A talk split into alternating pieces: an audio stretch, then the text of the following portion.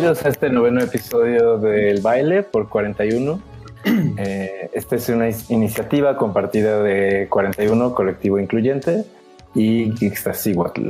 Eh, en esta ocasión vamos a hablar con Pablo Caicero, quien nació en la Ciudad de México en 1979 y en la actualidad es gerente del programa de salud sexual en Inspira Cambio y co-coordinador del programa de consumo de Bienvenido, Pablo, ¿cómo estás? Hola, eh, muy bien, muchas gracias, gracias por la invitación. Contento por estar aquí, cansado del día, este, es lunes, pero este, pero bien, todavía quedan unas cuantas horas del día, entonces, hay que, de la noche, entonces hay que aprovechar. De la noche ya, sí. Pues esperemos que esta sea una parte relajada de la noche, disfrutable, ¿no? Y, que la disfrutes tanto como nosotros y nuestros escuchas. Sí, eh, eso se trata, ¿no? Es la, hora, es la hora de platicar ahora. Ya. Es la hora de la platicada. Está bien. Eh, en, en, el baile tenemos una tradición eh, solemos iniciar cada episodio preguntándole a nuestros invitados eh, cómo fue su infancia, un poquito para situarlos, para que nuestros escuchados los sitúen en su contexto cultural, social y ir, ir siguiendo tu trayectoria para ver cómo llegaste hasta donde estás ahorita. Entonces, ¿nos puedes contar un poquito de, tu infancia? Sí, pues, eh, bueno, nací en la Ciudad de México, pero muy, eh, como a los 10 años me llevaron a vivir a Cuernavaca, entonces puedo decir que crecí realmente en, Cuernavaca. Y aparte crecí en una familia que es muégano, o sea, esta familia que van pegados para todos lados y que no se despegan. Entonces, este, y aparte era, era una familia, eh, o es una familia, que era muy conservadora y ahora ya evolucionó a no ser tan conservadora. Este, es más religiosa que conservada, ¿no? Este, eh, y, digo, tengo, somos cinco hermanos. Este, y entonces, bueno, crecí, realmente crecí entre, afortunadamente, eh, cuando nos fuimos a Cuernavaca, eh, vivían, bueno, Cuernavaca está lleno de barrancas, y a mí me tocó todavía cuando Cuernavaca estaba lleno de, este, los, las barrancas tenían árboles y los ríos estaban limpios. Entonces, eh, a mí me gustaba mucho, recuerdo, irme a caminar con mis perros entre los ríos este, y recorrer los montes que ahora ya están llenos de casas y de fraccionamientos. Este, y así, este, digamos que fue, era un niño bastante eh, eh, como callado y, reservado, no, no, no, no era nada desmadroso. Entonces, este, más bien fue una infancia como solitaria. Este, como que no tenía tampoco muchos, muchos, muchos amigos, era como más, era como más ensimismado. Este, Oye, ¿y te llevabas muchos años con tus hermanos? No, o sea, yo creo que la mayor, o sea, yo soy el cuarto. Este, yo creo que la, realmente no sé cuántos años tienen mis hermanos, este, no sé, la mayor debe tener como, es como 11 años más grande que yo. Después está mi otra hermana, mi hermano, que es dos años más grande que yo, tres años más grande que yo, y mi hermana menor, que sí, es siete años menor que yo. Entonces, este, pues fui también del menor por siete años, lo cual me dio bastantes privilegios y ventajas. y además estuve en escuelas religiosas también todo el tiempo. Este, hasta que ya eh, más adelante, los 16 años, pues ese ya es parte de la adolescencia. Este, pues decidí que tenía que irme a un seminario. Entonces, este, ah. Y que lo leí por ahí en, en, en, alguna de tus reseñas y quedé muy enganchado para que tiene mucho. Tiene, ¿Cómo, cuéntanos. ¿Cómo fue esa decisión? ¿Ya, ya sabías que eras gay? Entonces. Eh... Pues sabía que me gustaban los otros niños como yo. Digo, más, bien lo intuía, y, pero también creo que, dado a mí como era mi familia, ¿saben? Este, o sea, todo el tema conservador y como también toda esa parte de ser muy, o sea, cuando hablo de muegados, no, no, era solamente mi, mi, familia, mis hermanos, sino vivíamos, todo el tiempo vivimos con la familia de mi papá. Mi papá tuvo nueve hermanos, entonces era vivir con esos nueve hermanos y sus familias, ¿saben? Digo, cada quien tenía su casa, pero hagan de cuenta que vivíamos en una privada donde las casas estaban pegadas, ¿no? Con un fraccionamiento. Y entonces todo el tiempo todo el, lo hacían así, ¿no? Este, Eh, digo, era algo con lo que yo dije, este, esto, digo, ahora eh, lo vi, digo, pues respeto mucho ese tipo de familias, no es algo con lo que yo pueda este, estar y sobre todo también entendiendo la forma en la que yo me estaba descubriendo, ¿no? Que no era el lugar en el que tenía que estar. Entonces, más que lo veo así, o sea, fue una estrategia de sobrevivencia, ¿saben? O sea, porque yo creo que si yo me hubiera quedado dentro de ese sistema familiar, pues no podría para nada ser la persona que soy hoy. Este, entonces recuerdo que uno de mis primos, un primo que tiene casi la misma edad que yo, este, de pronto se fue al seminario y entonces yo vi que solo venía cada fin de semana con su familia y yo dije, esa es mi oportunidad. y recuerdo que este, la verdad es que sí, yo creo que les inventé y se pasó una historia de que la Virgen me hablaba y entonces este, me creyeron y no sé, como a las tres semanas que estaba este primo en el seminario, también yo estaba en ese seminario. Afortunadamente ese primo y yo nos llevamos muy bien, entonces, este, pues fue, fue como, este, o normal que si sí, bueno, fuéramos los dos. Entonces obviamente la familia se puso muy contenta porque iban a tener dos, dos miembros de la familia iban a ser sacerdotes, ¿no? Pero para hacer algo muy natural, porque ya venías, o sea, no fue una decisión así que además rompiera con los esquemas alrededor, sino ya lo, ya lo esperaba tu familia de alguna manera. No, no es que lo esperara, pero yo creo que, o sea, lo fue como, o sea, como una gran bendición y este, y yo creo que también, digo, yo lo veo así, a lo mejor en ese tiempo no lo, no lo, no lo, no lo reflexioné así, pero dije, o sea, tengo todo para ganar aquí, o sea, o sea, me salgo, me voy de aquí y ya no, y ya no regreso, ¿no? Pero creo que fue la etapa, ha sido una de las etapas más bonitas, o sea, creo que si alguien me dijera, si tuvieras la misma edad, haría exactamente lo mismo, y sí, sin dudarlo, haría exactamente lo mismo. Estuve cuatro años y medio en el seminario. Y fue una de las cosas más bonitas. a los 16, ¿verdad? De los 16 y salía a los 21 y medio. Entonces, este, fue súper bonito. O sea, la verdad es que, eh, o sea, en todos los sentidos, eh, yo creo que entrar al seminario y vivir las cosas que viví ahí, que fueron cosas realmente muy, pues muy fuertes en cuanto a experiencia humana, ¿sabes? O sea, como Em, el contacto con las personas, pero también la corrupción que había dentro de la misma iglesia, ¿no? O sea, eh, para mí fue muy bueno, o sea, creo que aprendí un montón de cosas muy buenas, tuve gente, compañeros este, increíbles, conocí a monjas increíbles también, este, eh, y, y, bueno, este, sí, fue aparte tuve la oportunidad de conocer el estado de Morelos, yo creo que eh, el seminario te da la oportunidad de hacer eso. O sea, puede conocer casi todos los pueblos de Morelos, este, la gente, todo, las iglesias. Este, no, fue, fue, una etapa maravillosa. O sea, creo que de verdad la volvería a hacer de la misma manera, cometería los mismos errores. Este, digo, aparte de esas cosas tampoco, de, ninguno de los errores que cometí, las cosas que he hecho me arrepiento porque también me hicieron la persona que soy hoy. Entonces, bonito. El último año que estuve en el seminario, este, decidí cambiar porque estuve en, en, Cuernavaca en el seminario diocesano, que para quien no lo entiendan, hagan de cuenta que los diocesanos son como los, este, el ejército base de la iglesia, o sea, son los soldados rasos. Todas las demás órdenes, este, son, este, digamos, este, las castas o las, este, no, más bien como los, eh, digamos, títulos inmobiliarios que, se, que tiene la iglesia, o sea, las órdenes de franciscanos, dominicos, etcétera. este, yo entré, a, bueno, se le salí de Cuernavaca y ingresé a una orden de estas aquí en la Ciudad de México. Y eh, con esa orden aquí dentro de la Ciudad de México, eh, eh, me, me, enviaron ya cuando estaba en primero de filosofía a hacer un trabajo este, misionero, así se le llamaba, de tres meses en Estados Unidos, con migrantes indocumentados. Estuve tres meses en el verano del 2000, este, cuando Vicente Fox ganó las elecciones, me acuerdo muy bien, porque yo tenía muchas ganas de votar y este, y aparte fue muy bonito ver el, cuando Vicente Fox ganó las elecciones, creo que ya después fue un desastre y fue qué horror. Pero bueno, yo creo que todos recordamos ese, ese momento, ¿no? O sea, el hecho de que era otra persona diferente, ¿no? Finalmente no era el PRI, ¿no? Final, finalmente no era el PRI, pero resultaron ser peores este, en todos los sentidos. pero bueno, este, aparte recuerdo muy bien cuando ganó Vicente Fox. Yo estaba en, visitando a una familia de, de, mexicanos, eran una pareja este, y tenían tres hijos y hicieron una cena porque también estaban muy emocionados de la elección.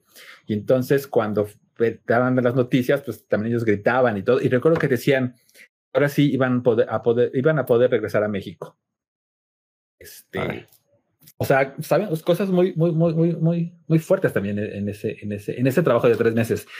Y este, y eso eh, también marcó, me marcó mucho porque aunque había trabajado con comunidades este, vulnerables aquí, en, sobre todo en Moleros, este, el trabajar con gente indocumentada, con, indígenas sobre todo, había gente que llegaba que no sabía hablar inglés, obviamente no sabían inglés, muchos de ellos, y, pero muchos de ellos ni siquiera hablaban español.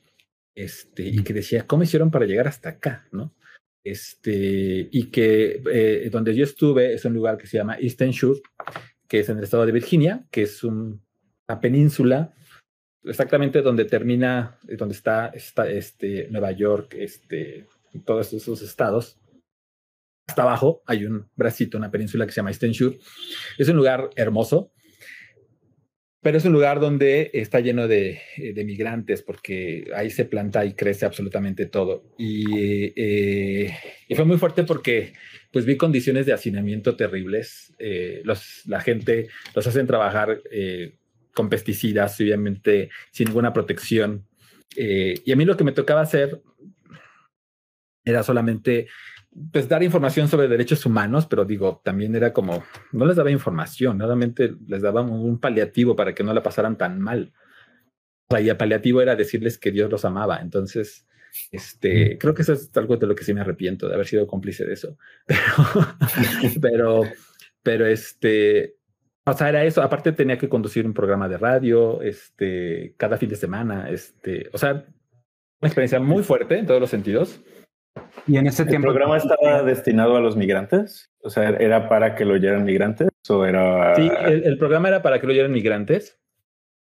Este, y bueno, tenía que dar información como derechos humanos, o sea, yo tenía que, me daban como este, un guion que tenía que seguir, este, pero bueno, o sea, era, bueno, ahí sí conocí una iglesia católica muy diferente a la que conocía aquí en México, porque allá era una iglesia mucho más, este, digamos, de, de, laicos más comprometidos, de, más bien de sí, de miembros, o sea, no, no de la iglesia, pero no, religiosos. No religiosos, pero digamos fieles, este, más comprometidos, eh, o sea, que eran quienes tomaban las decisiones de cómo se administraba el dinero de una diócesis y que estaban como muy al pendiente de la situación de los migrantes, o sea, entendían que los necesitaban, o más bien, no, no sé si lo entendía, entendían que los necesitaban por conveniencia, ¿no?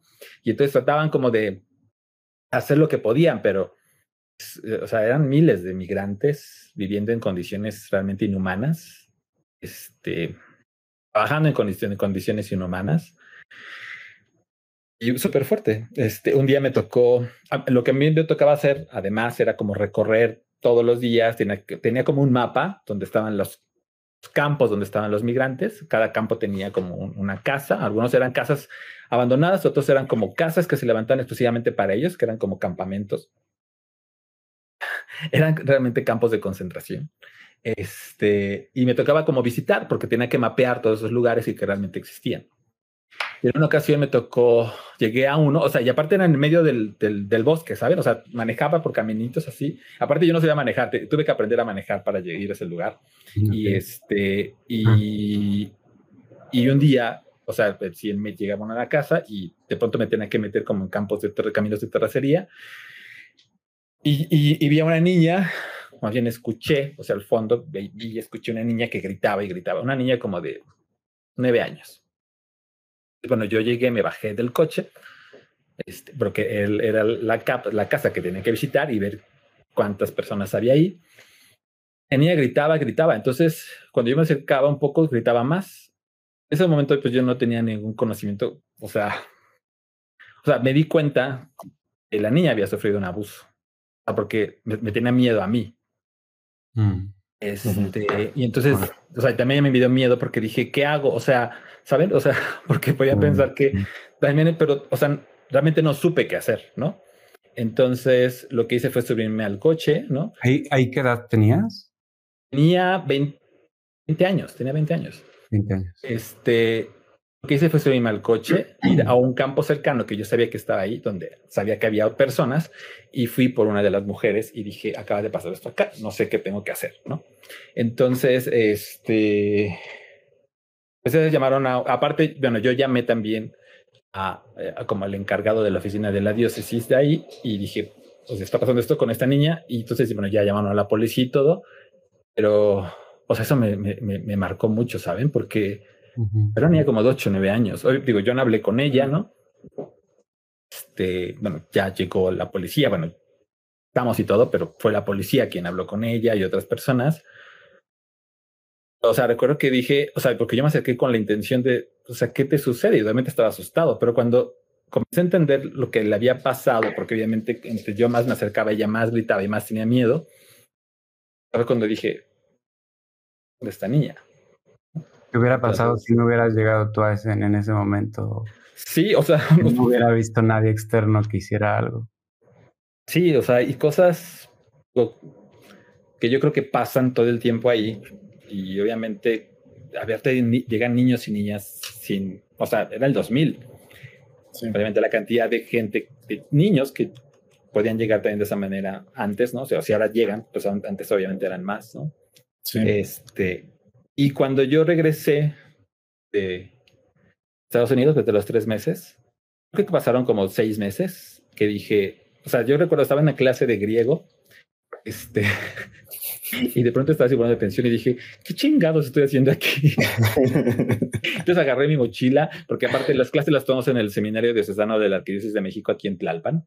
Este, okay. y, y, de pronto me salí y dije, yo no tengo que hacer absolutamente nada aquí. Llegué a la casa de la orden donde estaba y dije, voy. y así fue. y es, es difícil abandonar la iglesia. O sea, como hay, hay que empezar, pasar por un proceso administrativo o te puedes salir así nada más. Como, no, pues sí, te puedes salir. Digo, es, es, es, difícil en cuanto, a ver, te da una seguridad que nada te, nadie más te da. O sea, realmente, o sea, tienes comida, casa, este, realmente es muy cómodo.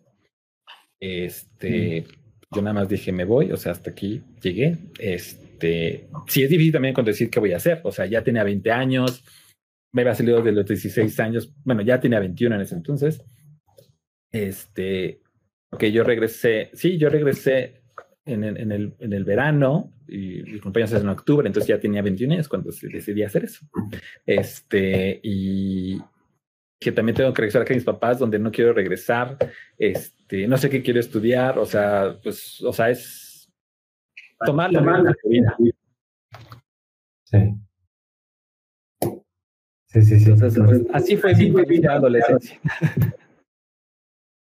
¿Y luego qué pasó? O sea, cuando decidiste estudiar? Ah, bueno, aquí hay algo importante. En, el, en, ese último año también yo comencé a tener como más, este, más conflictos, ¿no? Este, pues obviamente tenía 20 años y decía, o sea, no puedo evitar, ¿no? O sea, lo que estoy sintiendo y lo que estoy experimentando. Uh -huh. Fue muy padre porque además Recuerdo que vivía en San Ángel en ese momento y, o sea, también estaba como muy desesperado y muy conflictuado porque por una parte la iglesia te dice no, no, no, no, pero este, mi cuerpo decía otras cosas. ¿no? ¿Tú pensabas, ¿estabas hecho la idea de que ibas a hacer célibe o, para entonces o no lo tenías todavía muy claro? No, sí, de hecho, eh, o sea, tenía muy claro como que, o sea, si quiero, o sea, porque además realmente estaba o sea, creía, ¿sabes? Como en ese trabajo. Y yo lo veía más como una parte social. O sea, también en ese entonces comencé a leer Teología de la Liberación y dije, sí, la opción por los pobres y todo eso. Y este, o sea, estaba muy comprometido de verdad. Y creía que verdaderamente ese era un camino. Bueno, creo que quienes siguen ese camino, pues también está bien, ¿no? Camino por los pobres. O sea, todo lo que es teología de la liberación me parece correcto. Todo lo demás me parece este, una tontería. Pero quienes abrazan la teología de la liberación creo que están en el camino que debe de, deben de estar. Este, pero después, eh, recuerdo que un día fui a la iglesia del Carmen, ahí en San Ángel. Sea, sí, sí, estaba como muy desesperado, muy conflictuado por lo que estaba atravesando y viviendo. Y me metí a la iglesia, había misa, entonces sabía, estaban confesando, entonces me acerqué al confesionario. Me puse a llorar mucho con el sacerdote que estaba ahí. Y afortunadamente, este, yo creo que eh, el sacerdote que me estaba escuchando entendió y comprendió mi situación. Entonces se convirtió como en, mi director espiritual. En realidad el, sacerdote era psicoanalista también, lo cual le agradezco mucho. este, y entonces yo cada semana iba con él. Este, eh, digo, tuve psicoanálisis por un año este, de manera gratuita, este, lo cual fue muy bueno. Es muy eh, afortunado. Muy afortunado además, Y recuerdo que, o sea, como que él, o sea, él sin ningún pedo dijo, a ver, si esto es lo que estás, si esto es lo que eres, ¿por qué tienes que luchar contra ti? ¿No? Entonces, es, o sea, qué bello, ¿no? Que en, esos contextos, pues un sacerdote pueda decirte eso, ¿no? Sí. Este, o sea, aparte que importante también, ¿no? Y también eso contribuyó a que también yo regresando al seminario, pues también dijera, bye, ¿no? Y, entonces fue cuando dije, bueno, ¿y ahora qué hago? Y entonces yo dije, no quiero regresar con mis papás, ¿no? Entonces hice examen para entrar al UNAM de psicología este, obviamente lo reprobé porque aparte soy malísimo para las, así como soy de malo para la tecnología, soy malísimo para las matemáticas. y entonces mi única opción fue quedarme con Cuernavaca y estudiar en el Tec de Monterrey, este, y estudié comunicación. Entonces, este, entré sin muchas, este, em, expectativas ni ganas, pero fue muy bonito porque además ahí como que me, me, me, me, me, enamoré de todo lo que era la comunicación política. Entonces, este, también la pasé muy bien. También me, divertí mucho. Este, y ya, o sea, ya como después a los, yo creo que como dos años después, ya este, salí del closet, tuve una pareja, me fui a vivir con mi pareja. Este, mis zapatos estuvieron de acuerdo y entonces me fui de mi casa otra vez. este, y, o sea, fue bonito, digo, aparte tenía 70% de beca del TEC, este, y entonces, en, que en, ese entonces era mi pareja, me ayudó como con los gastos de colegiatura y todo. Pero el último año, el último año, este, pues ya no teníamos dinero para pagar el último año del TEC. Entonces, tenía un amigo que se llamaba Juan Pablo también, y entonces me dice, oye, fíjate, él era antropólogo o algo así, y me dice, eh, yo me fui a Canadá a trabajar tres meses porque no tenía dinero y pues ahí saqué dinero. Y yo, ah, sí, ¿de qué trabajaste? Pues trabajaba en un bar, este, encuerándome y bailando y así. Y yo, ah, sí, pero pues tú podrías experimentar ahí. Y bueno, pues seguí sus consejos, me fui a Canadá tres meses. Este, y pude pagar un semestre del TEC, más los gastos de titulación del TEC, más el boleto de avión y me fue muy bien. Todo éxito. Con las proteínas así de que te meten en el calzón. Sí, así, digo, no solamente hice eso porque, este, aparte fue muy interesante porque para estar en ese bar tenías que hacer una audición y era el público en el que te, el que te, este, decidía si te quedabas o no. Entonces, bueno, aparte, a ver, yo me, fui a, a, Montreal, o sea, medio, mi inglés es malísimo, no hablo absolutamente nada de francés. Este, o sea, y acaba de aparte, ¿Acaba de qué? De salir, salir del seminario. ya, ya, ya, han pasado cuatro, cuatro, cuatro años. ah, Entonces, sí, porque ya era el último semestre del TEC. Este, y la verdad fue muy, digo, además de eso, digo, tenía que trabajar, o sea, de verdad me la pasé trabajando, o sea, no, no me fui de vacaciones, me la pasé trabajando literal este, en Montreal. O sea, en la noche estaba en el bar y en las mañanas o estaba empaquetando pollos, limpiando lechugas, haciendo palomitas, pintando casas, limpiando jardines.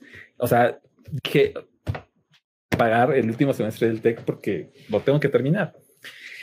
Afortunadamente pude hacerlo. y, y, así fue. Aguante. ¿Y, cuando saliste del TEC empezaste a trabajar en cosas eh, de atención social o, cómo, cómo, llegaste a... no, fue, fue, fue, es, interesante porque cuando salí del TEC, este, ya tenía 27 años, o sea, era el mayor de mi generación. Este, y tenía un montón, o sea, también, aparte vivía complejado porque dije, soy el mayor, no sé qué voy a hacer, este, porque aparte no quiero trabajar en nada relacionado con mi carrera. y entonces yo estaba en depresión, este, pre-graduación, o sea, faltaban como un mes para graduar, ya había pasado todos los exámenes, todo, solo faltaba la graduación. Y de pronto vi, pues, todos los días buscaba desesperadamente empleo y yo, ¿qué voy a hacer? ¿Qué voy a hacer? ¿Qué voy a hacer? Este, y un día vi que había una, una oferta de empleo en Genoma Lab, en la Ciudad de México, aquí en Ciudad de México, y yo mandé mi CV. Y antes de que me graduara ya tenía trabajo. Entonces yo me gradué como, no sé, un 3, 4 de diciembre y yo ya, ya estaba trabajando los primeros días de enero desde el siguiente año. Entonces, eh, la verdad es que fui muy afortunado también en eso. Sí. Y eh, bueno, y entré a trabajar haciendo, editando comerciales para Genoma Lab. O sea, todos esos que vende coche ta, ta, ta, yo estaba haciendo esas cosas. Mm. Pero aunque eh, la verdad es que soy muy bueno editando, pero yo hago como más, más edición artística y cosas así. no hacía nada bueno con los comerciales de Genoma Lab. Eran muy, Eran muy artísticos. Pues yo era como muy Entonces, este, vamos a ir a hacer esto con la edición, ¿no? Este, em, a los tres meses me di cuenta que si no hacía algo me iban a, correr porque, o sea, ninguno de mis comerciales que editaba pasaban al aire. Entonces, soy un fracaso. O más bien, no soy para estar en este lugar. pero tampoco puedo perder trabajo, ¿no? Perder el trabajo. Entonces me fui a para recursos humanos y dije, hmm, un proyecto de comunicación organizacional para ustedes, porque aparte no había un área de comunicación organizacional. Y digo, creo que le caí muy bien a la directora de recursos humanos y me dijo, vente para acá, ¿no? Y entonces, bueno, a partir de eso estuve nueve, años trabajando en un corporativo en Santa Fe, usando corbata y camisa. trabajando en recursos humanos, aparte que jamás yo me vi trabajando en recursos humanos. Este, y bueno, estuve ahí nueve años, eh, me fastidié y me salí ahí yo creo que fue muy infeliz. Esos nueve años fue muy infeliz, creo como la mitad. Este, digo, afortunadamente ganaba muy bien, lo que también me dio muchas oportunidades de cosas. O sea, yo creo que lo toleré por el dinero, lo cual no sé si está bien o mal. Em, eh, bueno, yo ya pasé por esa etapa y no, y no volvería a pasar por, por esa etapa.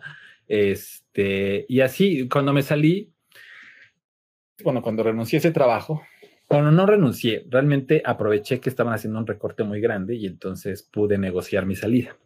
Entonces, hasta en eso me fue muy bien. este, eh, pero ya cerré esta etapa y fue, bastante buena. Este, y estuve como tres años, yo creo.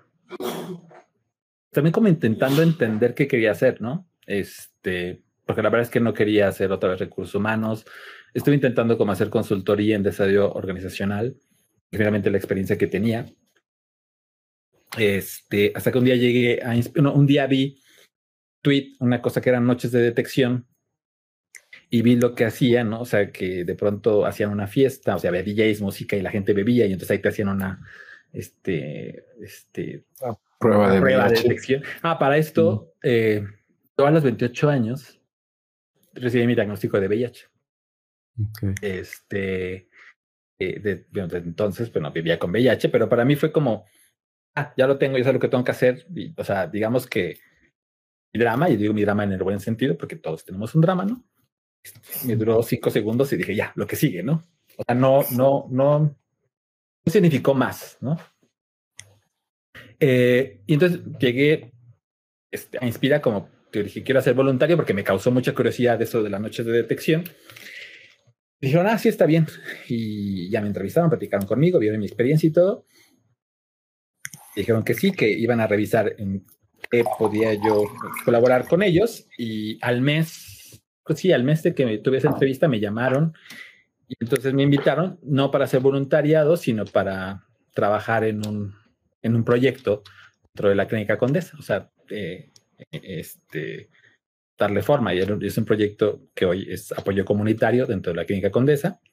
Este, y ahí fue como, como que comencé, o sea, como, o sea, yo creo que el seminario como que marcó, ¿no? Lo que, de la vocación, ¿no? Yo creo que, que, que tengo, este, y no fue sino hasta que 14 años después que lo, lo, lo, lo redescubrí, ¿no? Porque además también cuando que apoyo comunitario, que es este, un espacio que tenemos en Inspira, que está dentro de la Clínica Condesa, que lo que hacemos ahí es acompañar a las personas que tienen un reciente diagnóstico de VIH y acompañar es como habilitarlas para que puedan continuar con lo que tienen que hacer, porque hay gente que le cuesta este, como trabajo, uno, aceptar el diagnóstico, dos, como entender qué es lo que tienen que hacer para que puedan decidir su tratamiento y todo lo que implica. Eh, ahí fue donde entendí también significa vivir con VIH. O sea, creo que eh, pues yo tuve como un montón de ventajas, ¿no? Este, cuando sí, mi diagnóstico, tanto de educación como de, de redes, o sea, muchas cosas. Entonces, no es que para mí no haya significado algo, sino que en su momento tenías su, dimensión de lo que significaba, pero el encontrarme a través de experiencias con otras personas, este, más bien que estuviera ese reflejo con otras personas que tenían su diagnóstico, comencé a entender lo que significa vivir con VIH para, para, pues, para la gente, ¿no? Y también para mí, ¿no? Lo que ese diagnóstico había, había implicado, porque, eh, digo, había, o he vivido un montón de cosas y entonces de pronto cuando eh, estamos en ese espacio conversando con las personas, escuchando a las personas, que de pronto las personas encuentran una coincidencia en experiencia de vida, ¿no? Dicen, ah, tú pasaste algo similar, este, y estás entero, entonces quiere decir que yo también puedo estar entero, ¿no? Entonces, o sea, eso para mí fue muy fuerte porque nunca había imaginado mi experiencia podía, podría servirle a otras personas, ¿no? Este, o sea, que lo puede decir muy fácil, pero para mí fue muy revelador. O sea, nunca había contemplado eso. O sea, yo le dijera a alguien, ah, este, y yo decidí a los 28 años dejar de utilizar condón y desde entonces no lo hago. Y de esta manera enfrenté mi diagnóstico. O decirle de pronto a alguien, también me coca, yo también me toqueta y vivo con VIH, este, y sabes, aparte de cosas que yo no había hablado con nadie, o sea, de pronto yo me daba cuenta que una persona estaba pasando por algo y la estaba pasando muy mal y que de pronto yo podía compartirle algo de lo que me había pasado y, de, y, que viera ese reflejo, ¿no? Recuerdo que un día me tocó hablar con un, con una persona que estaba súper, no, no hablaba, pero aparte tenía como el semblante muy duro, como, o sea, muy, muy, complicado. Y a mí me costaba mucho trabajo como poder hablar con, con él, ¿no? De pronto dijo algo, no recuerdo exactamente qué fue lo que dijo, pero yo entendí que era sacerdote. Mm. Entonces le dije, ah, yo estuve en un seminario. Eso automáticamente a él lo desarmó. Comenzó a hablar, comenzó a hablar y comenzó a hablar. Y entonces, pues ya, o sea, habló ahí, se fue y después regresó una semana después a platicar conmigo, me dijo, oye, ¿puedo platicar contigo? Y dije, sí, claro. Este, y yo creo, estoy hablando cerca de dos horas. O sea, realmente lo que hizo fue una confesión, ¿no? Este, mm. pero fue muy fuerte, ¿no? Entonces, fue como, este, estas cosas que digo, eh, ahora lo, lo, digo así, creo que, que, que todas las cosas que he vivido y que he hecho, las decisiones que he tomado, este, son hoy son este resultado, o sea, esta persona que soy, ¿no? Este, y que creo que la vida, si la vida nos prepara para algo, pues yo puedo decir que a mí la vida me preparó para hacer todas estas cosas, ¿no? Ahorita que dices esto de la experiencia y de reflejarse, esa es una de las cosas de Inspira que me parece bien padre. Perdón. Que me parece bien padre y que creo que, que se descuida mucho en, en otras áreas, ¿no? Como el encuentro con los pares. Eh, porque uno puede, o sea, yo recuerdo haberme ido a hacer la prueba en algunas ocasiones y que nada me dieran información científica y ya, ¿no? Eh, y a veces eso no sirve de mucho tampoco. O sea, necesitas el lado humano para poder, eh, pues, asimilar esa información y asimilar qué es lo que realmente significa. Y creo que Inspira tiene esta, esta cara humana eh, que se refleja en, en muchas de, de, sus iniciativas, ¿no? Como pues como las noches de detección que decías ahorita eh, de atención comunitaria en Clínica Condesa, eh, pero también está eh, como su acercamiento con, con el consumo de sustancias, los juegos de dulceros y, y todas estas cosas, ¿no? Entonces, me, no, no, sé si ya lo tenían pensado antes de, de, que tú llegaras a esta parte de atención comunitaria, cómo se fue desarrollando esa parte de Inspira, que es tan, eh, pues es tan particular de ustedes en realidad. yo, un poco única. Yo, creo que sí, yo creo que digo, yo creo que Inspira lo trae como muy lo trae en su, en, su ADN, ¿no? Eh, afortunadamente yo he venido como a sumar y encontrarme en, en, un espacio así, lo cual ha coincidido, ¿no? Este, porque además, por ejemplo, yo no sabía lo que era el acompañamiento de pares, yo no sabía lo que era este, o sea, nada de esas cosas. Este, la información que yo tenía de VIH, pues era la que me daban los médicos en el seguro social.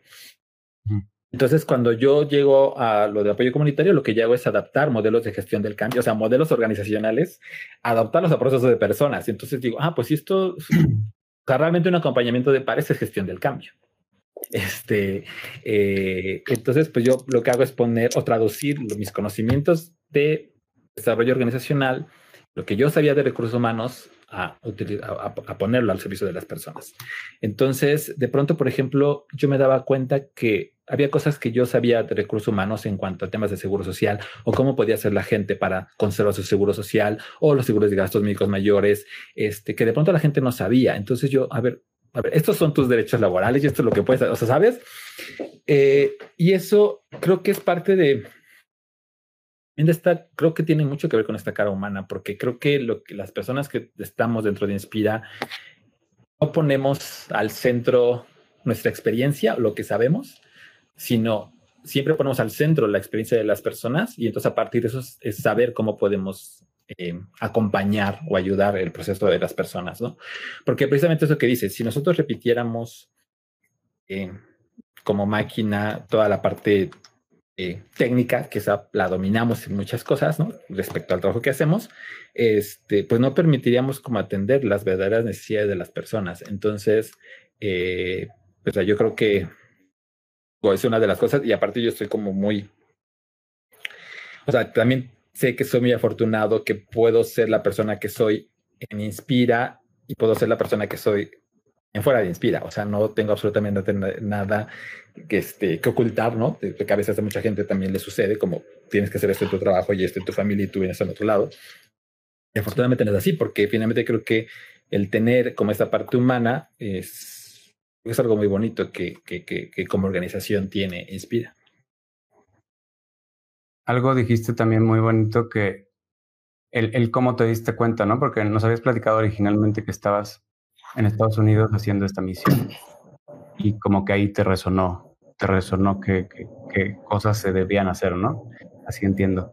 Y hasta acá te estás reconectando, pero creo que dijiste que fue a partir de, de precisamente de eso, eso, eso que dices de que te diste cuenta qué significaba para ti, no solo para, para ellos, sino también para ti qué significaba vivir con VIH, eh, es, se me hace muy, muy, muy, muy bonito. Y no, no es posible. Eh, Víctor, ayúdame. Tuve un problema de que se me van las ideas y ahorita viene, Porque tú tenías eh, no, no, sé hacia dónde ibas exactamente, pero, pero creo que también en el trabajo comunitario eso es, es padre, ¿no? O sea, cuando, cuando estás ayudando. La cuando estás ayudando. La cuestión de la, experiencia que te hace conocer, la experiencia de los demás no te hace conocer tu propia experiencia, ¿no? Y así es como despiertas las conciencias. Eh, y creo que es, eh, o sea, creo que a mí me parece que es clave en, en, el trabajo que está haciendo Inspira y que están haciendo ustedes, porque es una manera real de conectar a la gente con cosas que no sabía que tenían más significado del que, del que tienen, ¿no?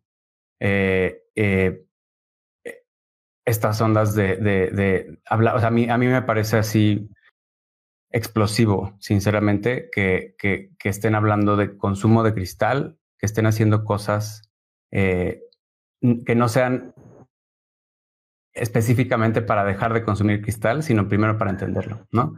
Explosivo me refiero en que es muy polémico, pero al mismo tiempo me parece que es, o sea, es, impresión, es impresionantemente bueno, ¿no? Y es un atrevimiento que, que tiene, pues que puede estar cambiando las cosas muchísimo. sí, más o menos.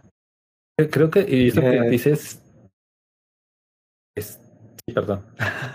No, no, no, Ah, es que, es que esto que decías es, o sea, algo bien importante creo en el trabajo que hacemos, que nos, aparte nos cuestionamos si como estamos abordando las cosas, los temas, está realmente significando eh, un cambio, ¿saben? En las poblaciones. Y también vemos si hay cosas que no han funcionado, ¿por qué no han funcionado? Entonces, eh, yo, les, comento algo. A mí de pronto, em, yo no decía, por ejemplo, o sea, cuando estamos en salud sexual, pues obviamente tenemos que hablar de condón y tenemos que hablar de estos temas, ¿no?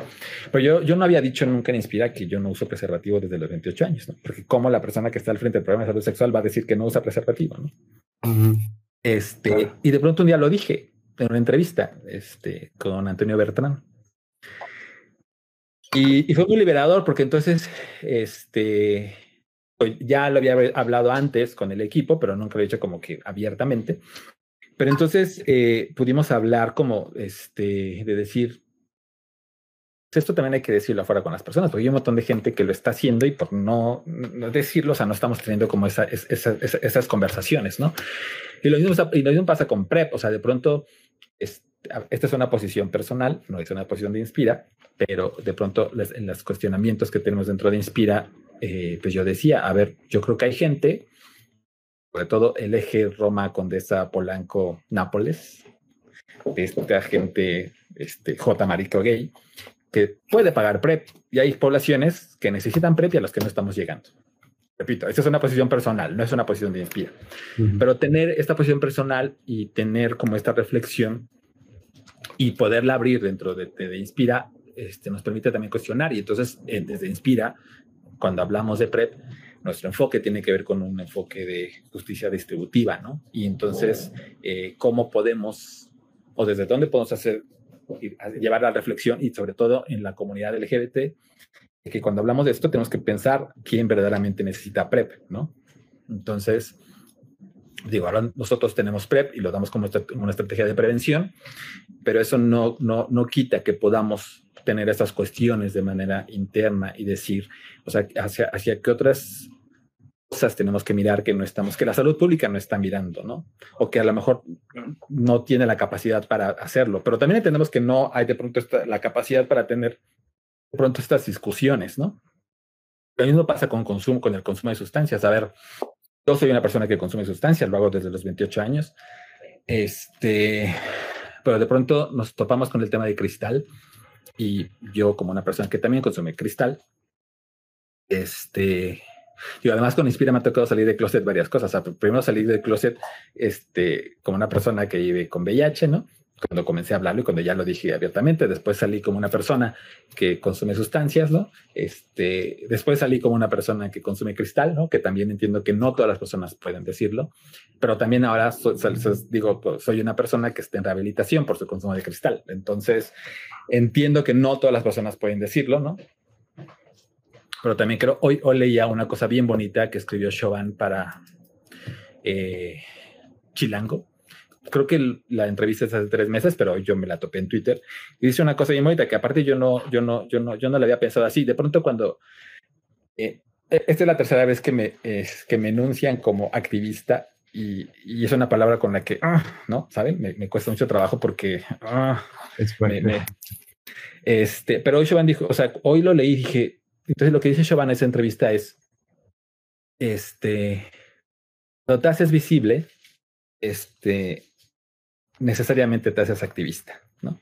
Eh, entonces dije, qué interesante entenderlo de esta manera y no en las maneras en las que de pronto yo digo, yo no quiero que me digan activista porque lo único que yo hago es, ni siquiera lo veo como un trabajo, o sea, lo hago como un un modo de vida además, o sea, disfruto mucho lo que hago, estoy comprometido con lo que hago, este, y, a partir de esto que leí hoy dije, pues sí, o sea, si hacerme visible, este, pues, la activista, pues entonces soy activista, ¿no? Este, no, no, no, me, no, me, no me gusta enunciarme a mí así, porque además de pronto vuelan en mi cabeza las ideas de Paco Vidarte y digo, oh, es, muy, comprometedor, ¿no? Pero digo, ¿qué le saco, no? Pues ya, estoy en esto. Este, sí, pero creo que tiene que ver con que nos cuestionamos. O sea, por ejemplo, ahora lo que estamos haciendo en consumo de sustancias eh, también tiene que ver mucho con, sobre todo, la experiencia de quienes, eh, pues, dentro de Inspira nos, anunciamos como consumidores de sustancias y que contribuimos a este, a este, a, la agenda de, de, consumo de sustancias dentro de Inspira, pero también de ver realidades que de pronto la salud pública o no cabe dentro de la salud pública. ¿no? Una cosa es que yo digo, creo es que la reducción de riesgos y daños no es suficiente. Y no es suficiente porque contempla solamente una dimensión, que es la dimensión de la salud pública. Pero a mucha gente no le funciona, ¿no? Este, y obviamente y no le va a funcionar. Habrá gente que la que sí le funcione, pero habrá gente que no. O sea, habemos personas mucho más atascadas eh, en que eso, pues, no, o sea, no, no. sé lo que tengo que hacer, pero no me importa porque he erotizado un montón de cosas, ¿no? Este, entonces, ¿qué es lo que tendríamos que ver? O sea, sin dejar lado el tema de la salud, porque es muy importante, tenemos que comenzar a pensar fuera del paradigma de riesgo. Tenemos que comenzar a pensar otras dimensiones relacionadas con el consumo y estamos hablando de dimensiones sociales y culturales. Y tenemos que comenzar a pensar en, las, en los consumos no problemáticos, porque la salud se enfoca en los consumos problemáticos y los estigmatiza, los patologiza. Yo, esta es mi pregunta un poco milenaria y tabú de este tema. ¿Existe el, el, consumo? ¿Tú crees que existe el consumo responsable de cristal? Te lo cuento porque yo no sé, yo no tengo una opinión personal, pero conozco mucha gente, pues sobre todo gringos, canadienses, que vivieron unas crisis de, del cristal, cristal med eh, hace 10 años o algo así, muchísimo más fuerte de lo que todavía tenemos ahorita aquí y, este, y se creó una, una onda de lo que hay que hacer es estigmatizarlo, ¿no? Y creo que evidentemente no funcionó. Pero todo mundo tiene esta idea de, de, que se debe estigmatizar y que el consumo responsable o el consumo moderado no existe. Y el año pasado, ante, antepasado, antepasado ya, no, ya no sé, antes de que empezara la pandemia, eh, hicimos un evento en donde eh, era, eh, había mucha gente de, un festival que se armó con unos canadienses, entonces vinieron mucha gente de Canadá y Estados Unidos, y Inspira participó con, eh, con nosotros haciendo pruebas y... un kit de reducción de daños. Ah, nos propusieron hacer un kit de reducción de daños para ponerlo en ese lugar. nosotros, 41 como intermediarios, con la producción hablamos del asunto, les gustó mucho la idea eh, y nos propuso Aaron eh, un, un, kit, ¿no? Y en el kit venía incluida una pipa. Eh, yo te voy a ser sincero, en el momento en que vi el kit, estaba yo muy contento, en el momento en que vi el kit y vi la pipa, sí me saqué un poquito de onda, pero dije, ah, bueno, pues tiene que venir de una estrategia, ¿no? pero sí me, sí me pregunté, ¿no? O sea, esto no se convierte en una facilitación, ¿no? Y en el momento en que les, les presenté las cosas a, a, los productores eh, canadienses, pegaron el grito en el cielo. Y fue como la gente que llega aquí de Canadá y de Estados Unidos y vea que están entregando pipas, no, no va a volver a venir a este festival, ¿no? Eh, y en general, ¿no? Bueno, yo tengo anécdotas de amigos que, que que les he contado de que, ah, no, sí, probé el cristal, tal vez, o tal vez, y, por favor, prométeme que jamás lo vas a volver a hacer, ¿no? Y creo que en México eh, no, se, no se piensa así, ¿no? O sea, nadie habla de que se consume y esa es una realidad, y sí, sí existe un estigma, ¿no? Eh, y creo que esa es también una de las cosas claves de este programa, que hace que se hable de entrada, ¿no? Con algunas personas, por lo menos. Eh, bueno, mucho choro, pero la pregunta era eh, si tú crees que existe un, consumo responsable y a lo mejor qué tipo de respuestas les han dado este, este, estos programas. Igual irresponsable no es la palabra, no problemático, más bien, ¿no? Porque responsable o irresponsable es mucho más. es problemático decir. Es problemático ya el término. es, es, es, irresponsable decirlo. No, no, no. A ver, creo que, a ver, Fíjate que dentro de los juegos de dulceros, también esta es una de las cosas que se ha discutido, si existe o no eh, un consumo. Una, una cosita, antes de que sigas, porque hemos mencionado varias veces jueves de dulceros, pero no hemos dicho qué es. Eh, ¿Podrías como dar un mini resumen para seguir y que no... Claro, que se digo rápidamente. A ver, los jueves de dulceros surgen eh, eh, de pronto el año, durante el año pasado comenzamos a recibir cada vez más mensajes de, sobre todo hombres, este, que comenzaron a tener un, un uso problemático, voy a ponerlo así en este momento, de su consumo de cristal, ¿no? Y hablo de hablamos de cristal porque eso es lo que se reportó, ¿no? O sea, no, no decían coca, ¿no? ni tachos, no, cristal. Entonces, eh, a Tonatiu, un compañero que en ese entonces estaba al frente del programa de consumo de sustancias, eh, pues eh, se le ocurrió que hiciéramos como tenemos que hacer abrir un espacio seguro donde las personas puedan hablar eh, de una forma segura y tranquila de lo que está sucediendo con su consumo. Y entonces decidimos abrir los jueves de dulceros, que era en su primera edición, fueron cuatro sesiones y en estas sesiones eran sesiones cerradas, se, se, limitaba a las personas, se les mandaba la liga de Zoom y las personas podían ahí hablar y participar. Eh, entraron alrededor, durante las cuatro sesiones entraban entre 15 y 20 personas. Y en ese entonces, en ese momento, lo que hicimos fue invitar a algún experto en algún tema relacionado con el consumo para que pudiera hablar, ¿no? Y se puedan atender algunas dudas, etcétera. Eh, estuvo bien, ¿no? Como primer experimento. Después eh, hicimos una segunda sesión, una segunda edición temporadas, como les llamamos nosotros, este, eh, durante la primavera de este año. Y fue más o menos lo mismo, pero también fue como para atender, porque seguíamos recibiendo mensajes de personas en, en nuestras redes sociales y esta vez lo que decidimos, eh, en ese momento Tonatui se había decidido tomar como un descanso dentro del trabajo que estaba haciendo dentro de Inspira, entonces Aaron y yo decidimos retomarlo. Y este, em, lo que hicimos fue, bueno, pues ahora no invitemos a ningún experto y entonces hagámonos cargo nosotros. ¿no? La verdad es que fue, eh, pues fue comenzar a ir sin mapa en ese momento porque lo que hicimos, pues cada sesión se convirtió en una catarsis. De pronto no sabíamos qué hacer, pero sucedió algo muy bonito. El grupo sí sabía qué hacer. Y entonces el grupo comenzaba a contener las catarsis de lo que estaba sucediendo ahí. Este, y así fueron las cuatro sesiones. O sea, realmente entramos a las sesiones con más temor de que ahora qué va a pasar. Digo, afortunadamente, con cada sesión este, fluía bien y el grupo era quien lo llevaba, llevaba la conversación. Y eh, el aprendizaje ahí fue que eh, la conversación tiene que ser entre pares, ¿no? Y tiene que ser de esta manera, ¿no? y, confiar eh, también en que en el grupo va a poder llevar la conversación.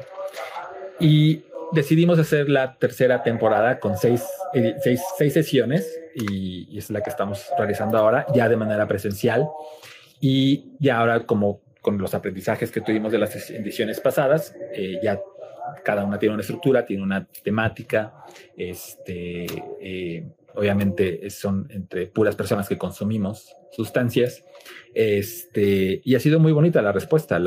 durante la primera sesión tuvimos cerca de 38 personas, después llegaron 43, 45 y ya hicimos la cuarta y también han sido casi 50 personas que han llegado, lo cual indica que hay una necesidad importante de ese espacio. Y entonces lo que es es un espacio de conversación entre personas que consumen sustancias, un espacio seguro para poder hablar acerca de nuestro consumo.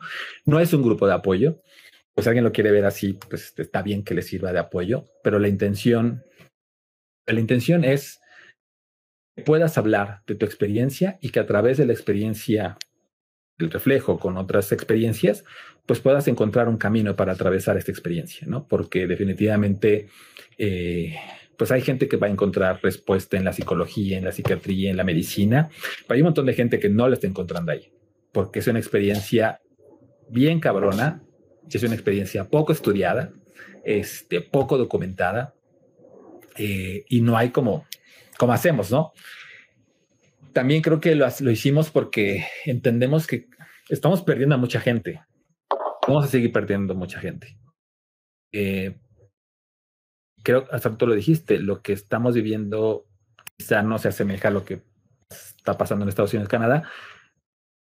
Creemos, por lo también lo que hemos documentado y las entrevistas que hemos tenido con otros investigadores, eh, y algunos de ellos nos han dicho que lo que pasó en México, lo que se tardó eh, años en pasar en otros países, en otras ciudades, en México pasó en menos de 12 meses y fue debido a la pandemia y al encierro, ya que México se ha convertido en uno de los principales productores de cristal, por lo que es muy barato conseguir el cristal.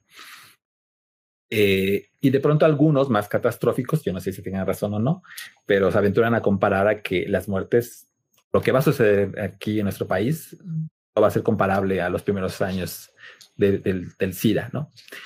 Por todos lados estamos rebasados. Las instituciones de salud están rebasadas, más bien están pasmadas. No han sabido cómo reaccionar. Nos rebasó a las, a las organizaciones de la sociedad civil y la sociedad en general no, no estamos dimensionando el, lo, lo, lo, lo, complejo, más que complicado, lo complejo de la, de la situación.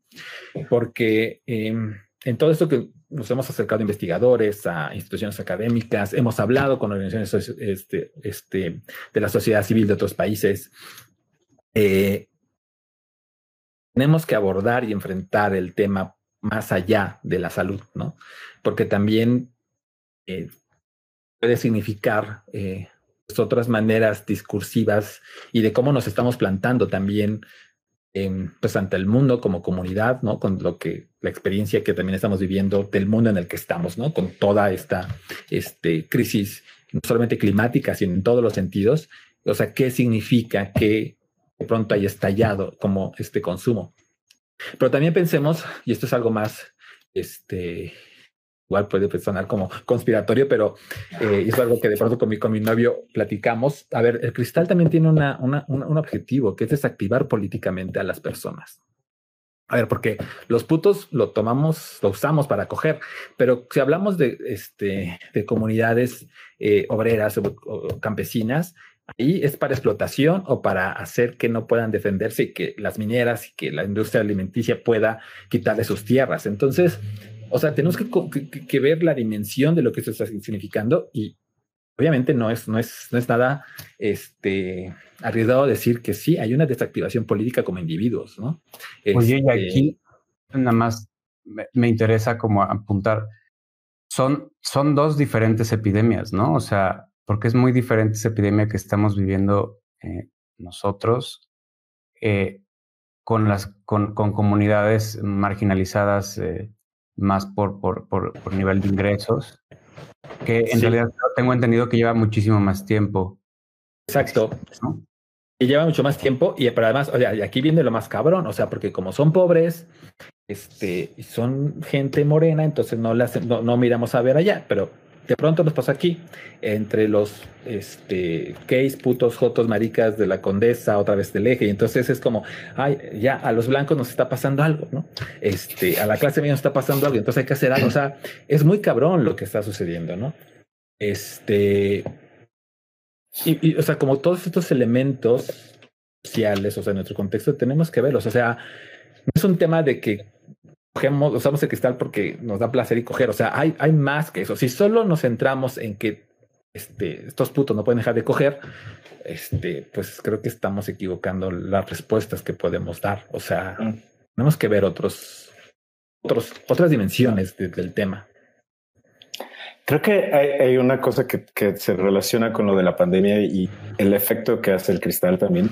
O sea, eh, el cristal te, da esta sensación de, comunión con la persona con la que estás.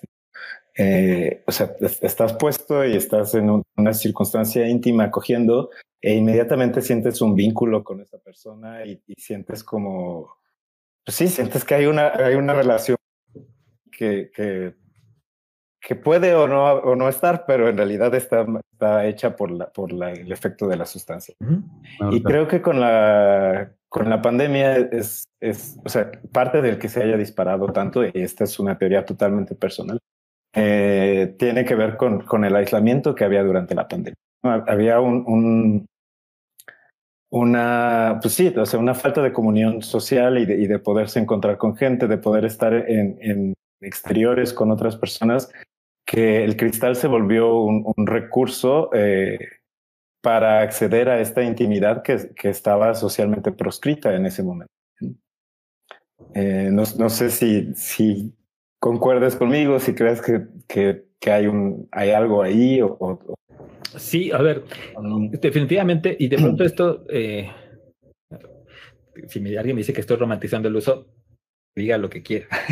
este, a ver, Eh, obviamente, lo que acabas de decir, pues esta comunión que se sucede, o sea, sucede con las metanfetaminas. O sea, recuerdo que eh, de, las cosas que hemos investigado y leído, viendo, es que decían, a ver, con las metanfetaminas, de pronto te metías una tacha y entonces te la pasabas súper bien en el antro y entonces todos abrazaban, todos éramos amigos y entonces no parabas de bailar y de pronto llegamos, o sea, ¿cómo pasamos de estar toda una noche bailando a y, drogarnos con las tachas y todo esto, a de pronto estar varias noches y días cogiendo, ¿no? Y que solamente nos reuníamos para este, drogarnos y coger.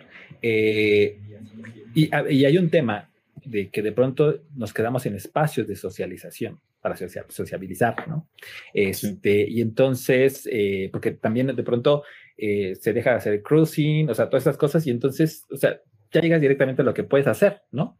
Este, y, pero sucede algo también aquí, que no todo el tiempo estás cogiendo, porque te cansas, porque, etcétera, y entonces comienzas a hablar, y entonces empiezas a sociabilizar. Lo que era una acogida, entonces se convierte en sociabilizar, entonces invitas a más personas, este, o sea, esto que estoy diciendo es muy importante, porque al quedarnos sin espacios, de, sin espacios para sociabilizar, ¿no? Para encontrarnos, eh, el encontrarnos en lugares de encuentro o en hoteles donde se va a coger y a drogar, convierte en estos espacios para sociabilizar. ¿no? Eh, y, es una manera diferente porque si antes había como esta pena de eh, unos este, desnudos, etcétera, hay una desinhibición también con el cristal y entonces ya no solamente estás con un montón de cabrones que están encuerados y que puedes estar de pronto cogiendo y de pronto puedes estar este, eh, platicando, este, pero aparte no solamente eso, o sea, te aprende que aparte todo lo que sucede también en esos espacios, no solamente es coger, de pronto es comenzar a conversar o de pronto es comenzar a ver pornografía juntos o compartir determinadas cosas. Entonces, obviamente se dan comuniones y cuidados de una manera diferente, ¿no? O sea, creo que algo que tenemos que, o, debemos, no sé si es tener, o deber, sí tiene que suceder, es eh, comenzar a cuidarnos, ¿no? O sea, eh, sabemos que hay gente que ya lo está haciendo. Dentro de los juegos de dulceros, por ejemplo, les decía, eh, de pronto ha salido entre, entre, entre, entre la gente que dice, tenemos que hacer un manual de cuidado en la habitación, ¿no? O un manual de determinadas cosas. O sea, dentro de la, misma gente dice, ¿cómo, cómo nos cuidamos? ¿Cómo hacemos estrategias para, para cuidarnos? ¿no? Eh, y, y, precisamente, pues estas, estos espacios, eh, no solo de sexualizar, sino también de sociabilizar y, de, y también de crear identidades, eh, pues abren estas oportunidades. Y creo que quienes trabajamos en temas de salud tanto organizaciones de la sociedad civil como instituciones de salud, si no encontramos y si no hallamos la manera de entrar a estos espacios de social y de verlos también como espacios de donde se sociabiliza y no solamente donde se va a coger, pues vamos a fracasar en todas las estrategias. Este, porque además los putos estamos erotizando todo, o sea, erotizamos el humo, erotizas, o sea, ya dejo atrás la, producción que haces para prepararte para todo el numerito, o sea, desde elegir los suspensorios, la música, las luces, hasta el hotel donde te vas a ir a meter, sino toda la parafernalia. Es, pero también comienzas a, erotizar el compartir jeringas. El, el, el, viernes pasado tenía una conversación con un chico donde me estaba diciendo, este, oye, pues o sea, yo comparto jeringas, pero porque nos quedamos sin jeringas, ¿no? Pero las desinfectamos y todo. Entonces yo le decía, a ver, hay gente que lo está compartiendo porque erotizó esa práctica. Y me decía, ¿cómo? O sea, no, no, o sea, no puedo entender cómo lo erotizas. Y yo, bueno, no te lo voy a explicar, pero, o sea, es que comprender la complejidad de esto. Y yo creo que, eh, y creo que lo que hacemos en Inspira es que más que asustarnos o alarmarnos, pues es, intentar comprender eso y intentar ver de qué manera podemos establecer estrategias que puedan pues, establecer cuidados, sobre todo. Es que de alguna manera el cristal como que parece que cumple un montón de necesidades que tal vez como sector poblacional tenemos, ¿no? Eh, y al menos las facilita, ¿no? Facilita sí, o sea, y, creo que creo que son afanes de automedicación hasta un sentido, ¿no? No sé si estás de acuerdo. Sí, yo creo que, y bueno, aquí yo creo que tendríamos que, ya me voy a poner académico, pero hay que leer a Paul Preciado también. cuando Paul Preciado propone todo el régimen farmacopornográfico, ¿no?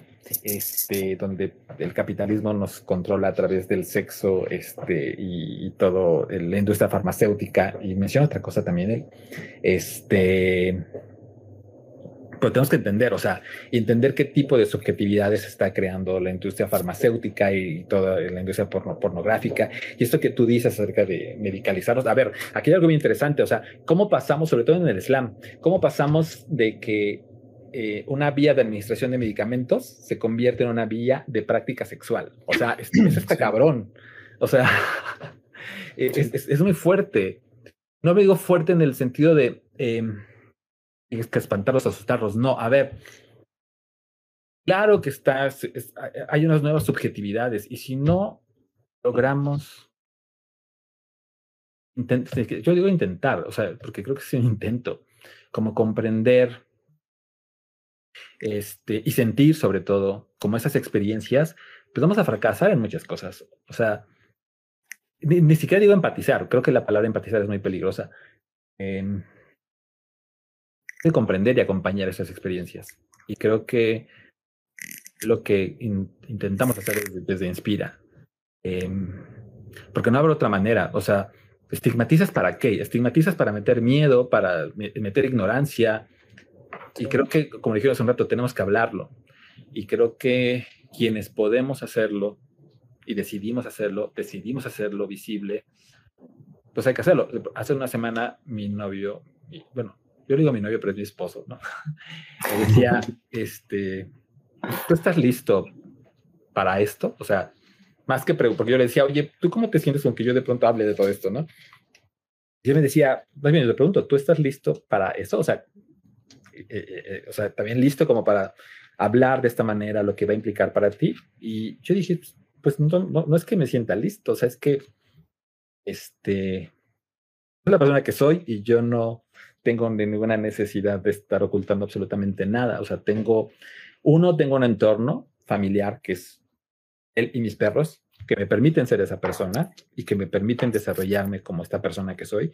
Y tengo un trabajo que además eh, no solo me permite, sino que además, y lo digo en el buen sentido, explota esta persona que soy, ¿no? Y cuando digo explota es porque podemos llegar a otras personas. Entonces, cuando, cuando yo hablo de esta manera, obviamente sé que va a haber gente, no solamente gente, amigos, familias, que de pronto les va a parecer como, ¿por qué está diciendo todas estas cosas, no?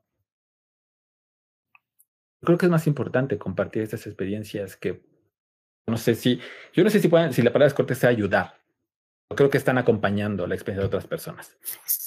Yo ahí me identifico un montón contigo en un tema muy, muy distinto, eh, pero que me resuena mucho y que, o sea, el hecho de que tú estés hablando de esto me, reafirma en, en, mi caso, ¿no? Que es otro tema muy distinto. Yo desde hace un tiempo vengo diciendo en todos lados que tengo TDAH, ¿no? Trastorno por déficit de atención y hiperactividad.